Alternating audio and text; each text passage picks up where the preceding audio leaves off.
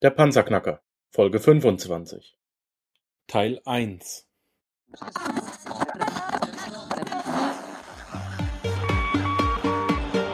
Hallo zusammen, ich bin Markus, willkommen beim Panzerknacker Podcast. Lass uns loslegen. Wenn du mich zum ersten Mal hörst, danke ich dir fürs Kommen. Wir reden hier über Geld, das erforderliche Mindset, finanzielle Freiheit und alles, was dazugehört. Und jetzt lass uns in die Show starten. Hallo und herzlich willkommen, meine lieben Panzerknacker. Ein neues Interview und heute habe ich einen ganz speziellen Gast hier. Ich sage das zwar öfter, aber diesmal ist es wirklich so. Nicht, dass ich sonst normalerweise lügen würde. Nur heute habe ich einen, äh, einen meiner Mentoren. Ja, ich habe ja schon äh, des Öfteren bekannt gegeben, dass ich drei Mentoren habe, die oder Menschen habe um mich rum, äh, von denen ich mich beraten lasse, von denen ich mich unterrichten und auch mehr oder weniger beeinflussen lasse. Das eine, den haben wir ja schon ausgiebig gehört, ist äh, der Alex Fischer. Alex, hier Gruß, Panzerknacker an dich. Das zweite ist der Erik Bromm. Den Erik werden wir hier in der Show auch noch kennenlernen. Und der dritte, der sitzt jetzt mir gegenüber hier im Panzerknackerbüro. Und das ist der Stefan Gut. Der Stefan Gut hat mich hier in der Schweiz ausgebildet. Ähm, er hat ein eigenes Institut, das äh, finanzielle Bildung unterrichtet. Und der Stefan hat mich äh, vor einigen Jahren an die Hand genommen und hat mir den Master Finanzlehrgang angedeihen lassen, weil er gemerkt hat, ich muss da auf dem Gebiet ein bisschen was lernen. Stefan, herzlich willkommen. Hallo, geht's Hallo. dir gut? Sehr gut. Vielen Dank, Markus, dass ich hier sein darf. Es freut mich sehr, dass ich da mit dir ein Interview durchschauen darf. Danke. Gerne, gerne. Stefan, ähm, erzähle mal ein bisschen was über dich. Wie bist du zum Thema Geld gekommen? Hast du das aus Büchern gelernt oder was ist dein Werdegang? Ja, vielen Dank. Äh, mein Werdegang ist so, ich habe mit äh, 20 Jahren habe ich ganz klar ein Ziel gehabt, äh, ich möchte mehr Zeit für meine Familie als für irgendeine Geschäftstätigkeit äh, einsetzen. Habe ich gemerkt, da musst du richtig Gas geben, da musst du viel Geld verdienen. Und deswegen bin ich dann sofort in die Finanzbranche reingekommen, habe dann äh, bei der Vermögensverwaltung, also Vermögensverwaltung gearbeitet und sehr, sehr viel gelernt und bin natürlich sehr viel rumgekommen. Das Witzige daran war, in dieser Zeit hatte ich sehr viel Geld verdient, aber leider keine Zeit gehabt.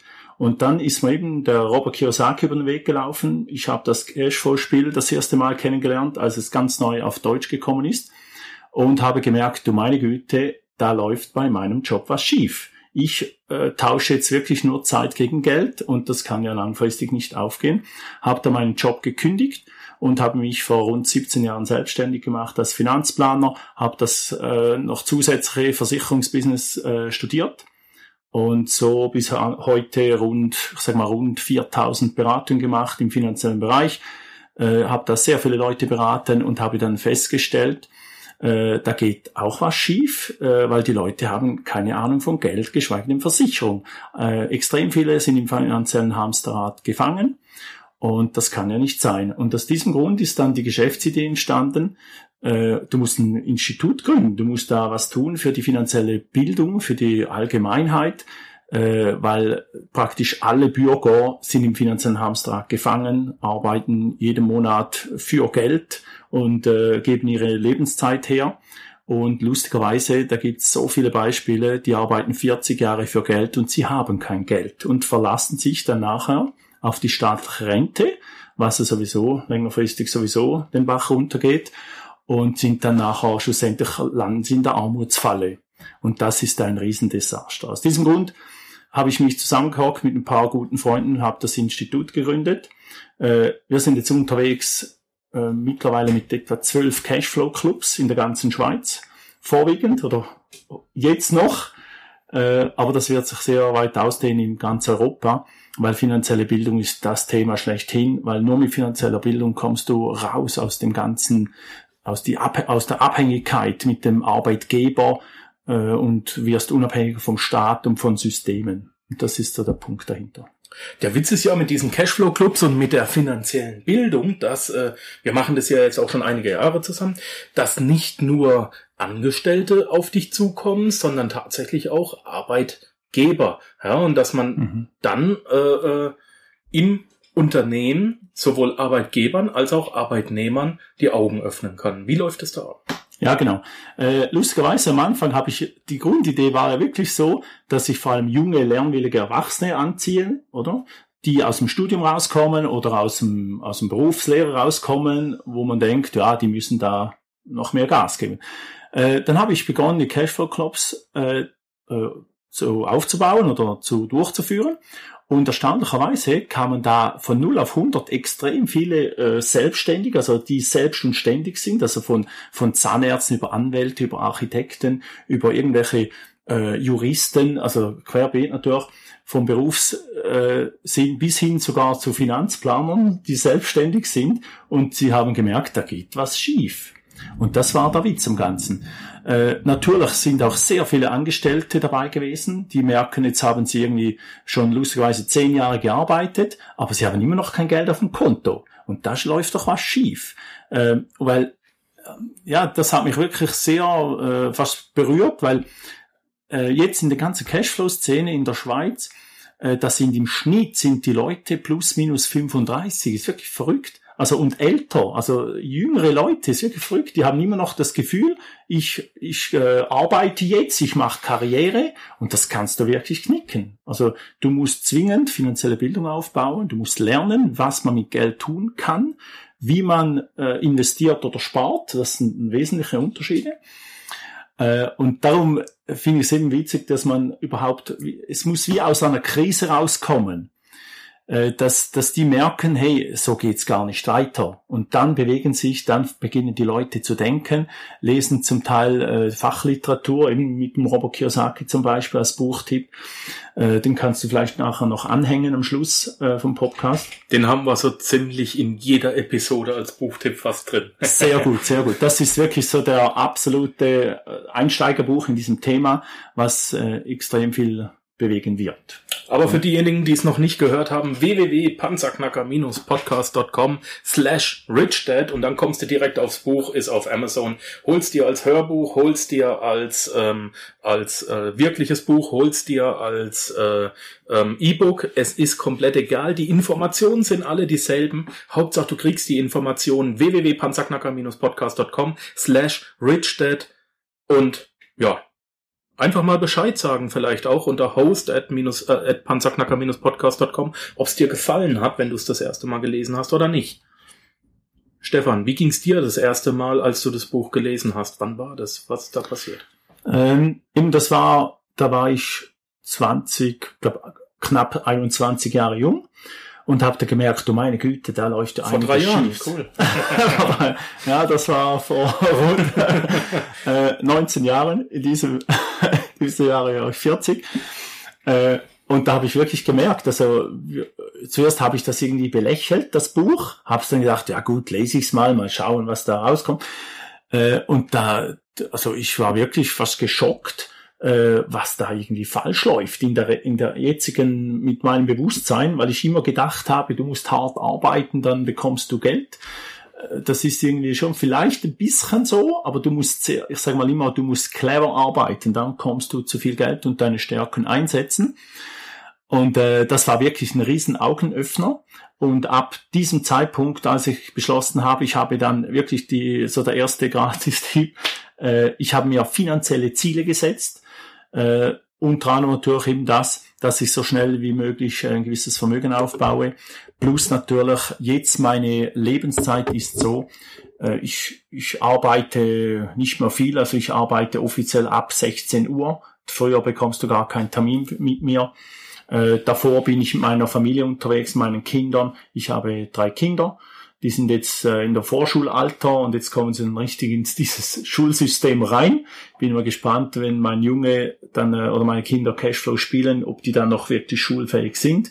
Aber ich denke, mein Ziel ist es, dass die nicht mal zwingend eine Berufslehre machen, sondern direkt anfangen, äh, ihre Stärken umzusetzen, direkt mit diversen Internetgeschäften, was auch immer, dann Geld verdienen. So mit 16, 17 die als erster Arbeitgeber auftreten. Ja, ja genau. Das, das, das direkt im B-Quadrant, also Unternehmer das, äh, denke ich, äh, wird sehr wahrscheinlich sein, weil es geht nicht anders. Wenn du regelmäßig Cashflow spielst, dein Mindset, dein Bewusstsein geht so rasant in die, also entwickelt sich, da glaube ich, wirst du dich nie mehr anstellen lassen und irgendein Befehlsempfänger sein, sondern du wirst sofort deine Stärke einsetzen in irgendwelche Geschäftsideen und nach Lösungen auf dem Markt suchen und dann bist du sofort Unternehmer und ich denke, die werden, die werden sehr schnell viel Cashflow aufbauen ähm, und dann, dann wird's richtig gemütlich.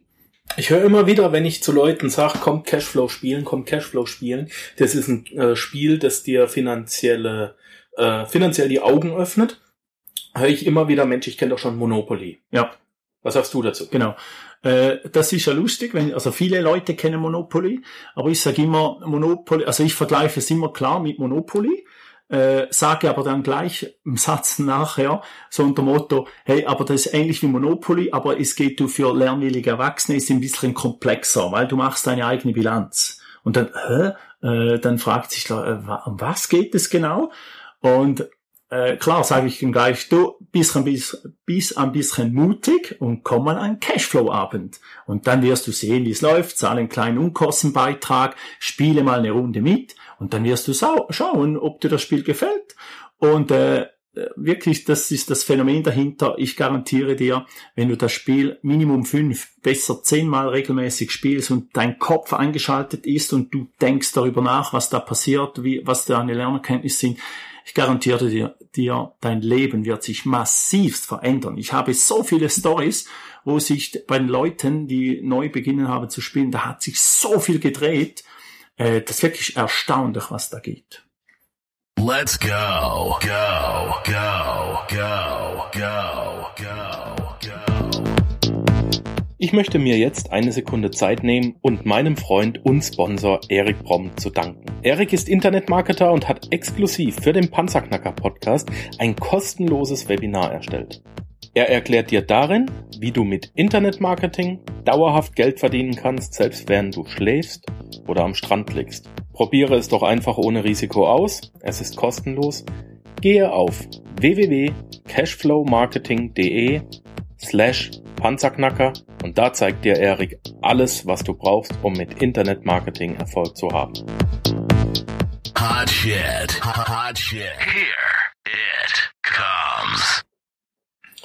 Ähm, ich habe, glaube ich, schon mehr als 1000 Runden Cashflow hinter mir und auch ich lerne jedes Mal dazu, jedes Mal ist das Spiel anders und das der Witz an dem Spiel und dann lassen wir es mit dem Spiel auch mal sein, weil da wollen wir heute gar nicht hin. Ähm, aber wir können es einfach nicht lassen. Ne?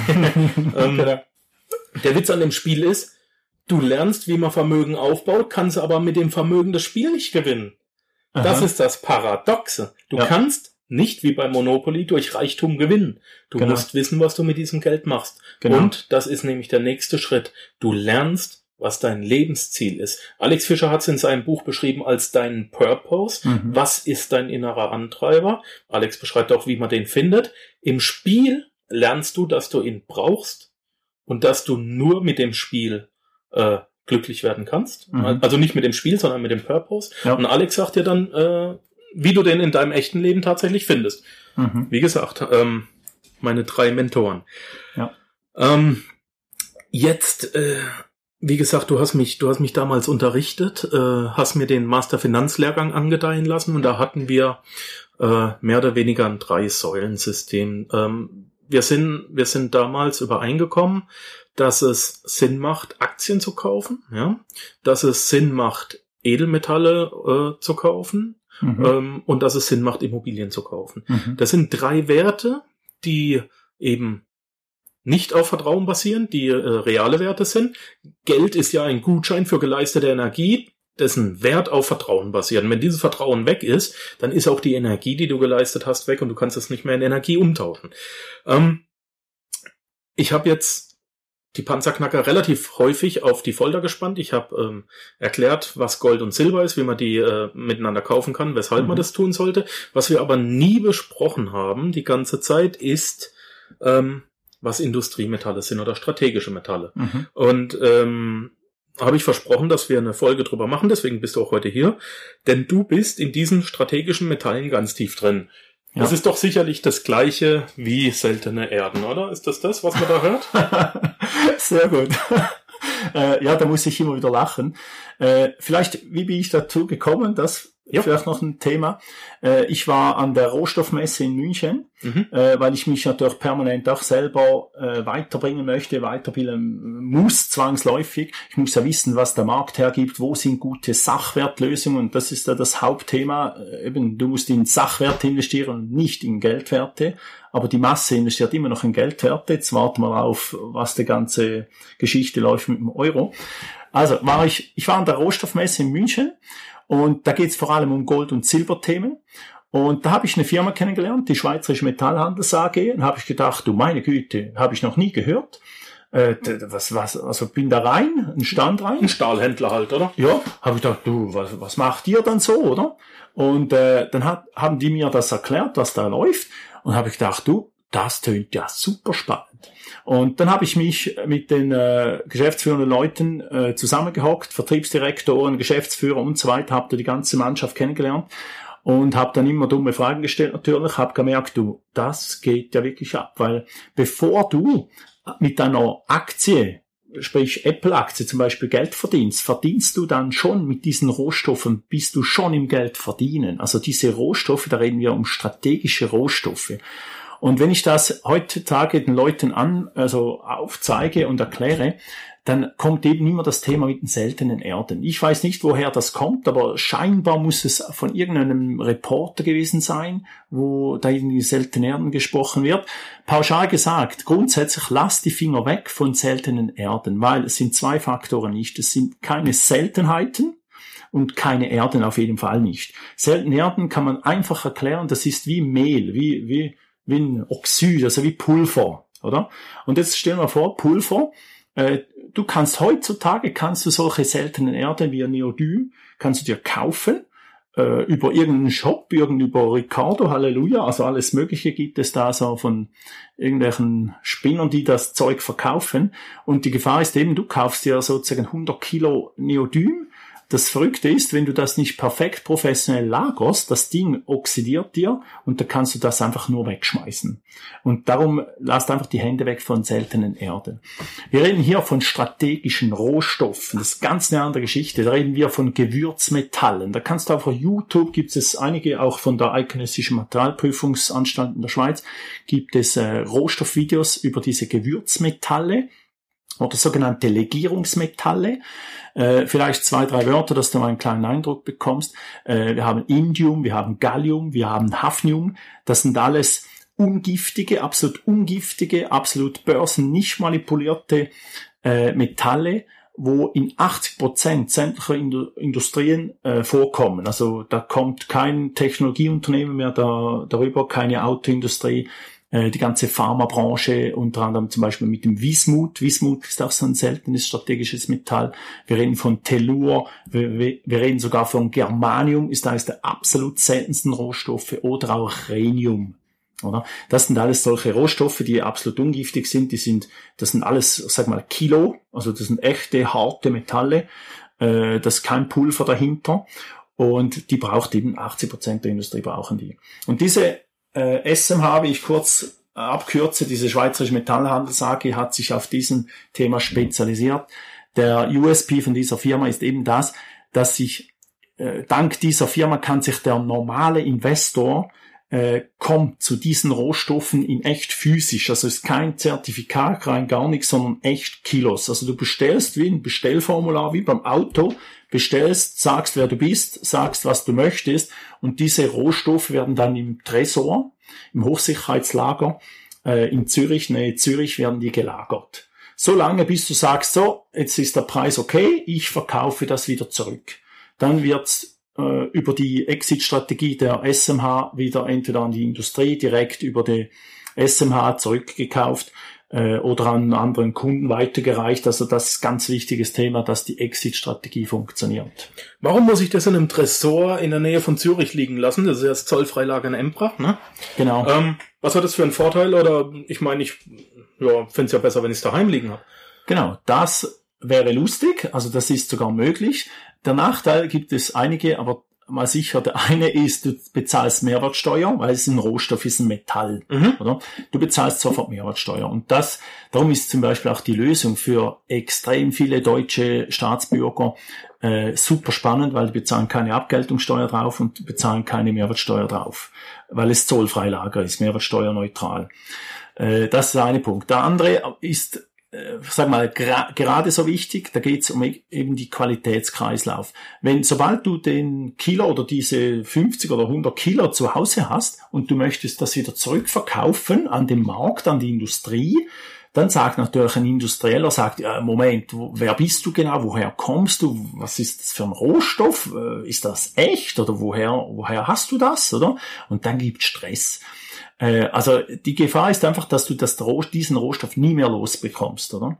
Äh, Aber verrückterweise, und das ist schon der nächste Punkt, äh, gibt es eben auf dem Markt schon Nachahmer. Du musst wirklich immer beim Original die ganze Geschichte bestellen, die den Markt wirklich verstehen, die wissen, was dahinter abläuft.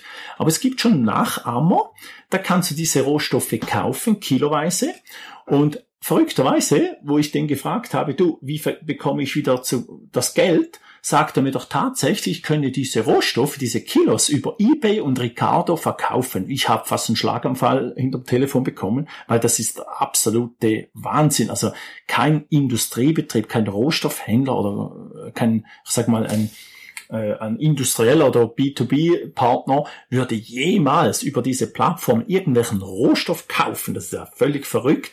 Äh, also darum, das geht wirklich in die Ist Hose. ungefähr genauso ähm, intelligent, wie wenn dir jemand rät, Gold oder Silber über Ebay zu kaufen. Genau. Auf die Idee wird sie auch nicht kommen. Ja, genau. genau. Also, also zumindest nicht in, in diesen Mengen. ja, genau. Ähm, ein weiterer Vorteil ist natürlich auch noch, äh, A, du zahlst keinen keinen Zoll, denn Ja. kannst du dir sparen Ja. und dadurch kannst du natürlich mehr Metall kaufen. Genau. Das nächste, jetzt haben wir gerade eine Fliege gehört, die tatsächlich auf dem Mikrofon sitzt.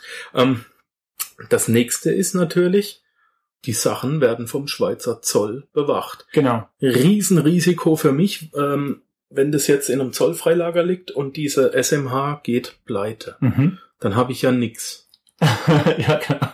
Das ist, äh, das ist schon der dritte äh, Sicherheitsfaktor, weil die Materialien, das ist Eigentumverwahrung. Also jedes Kilo, was der Kunde oder der Investor kauft, ist auf seinem persönlichen Namen hinterlegt und registriert mit Eigentumszertifikat und alles. Also da geht gar nichts verloren, definitiv. Das ist wie du einen Oldtimer einfach kaufst und du legst den oder stellst du dir irgendwo ins Parkhaus, äh, dann ist selbst wenn der Parkhausbetreiber Konkurs geht, der Oldtimer ist dir, weil es auf deinen Namen läuft, dieser Oldtimer. Ja gut, aber in, in das Parkhaus kann ich reingehen und kann mir den wenigstens angucken.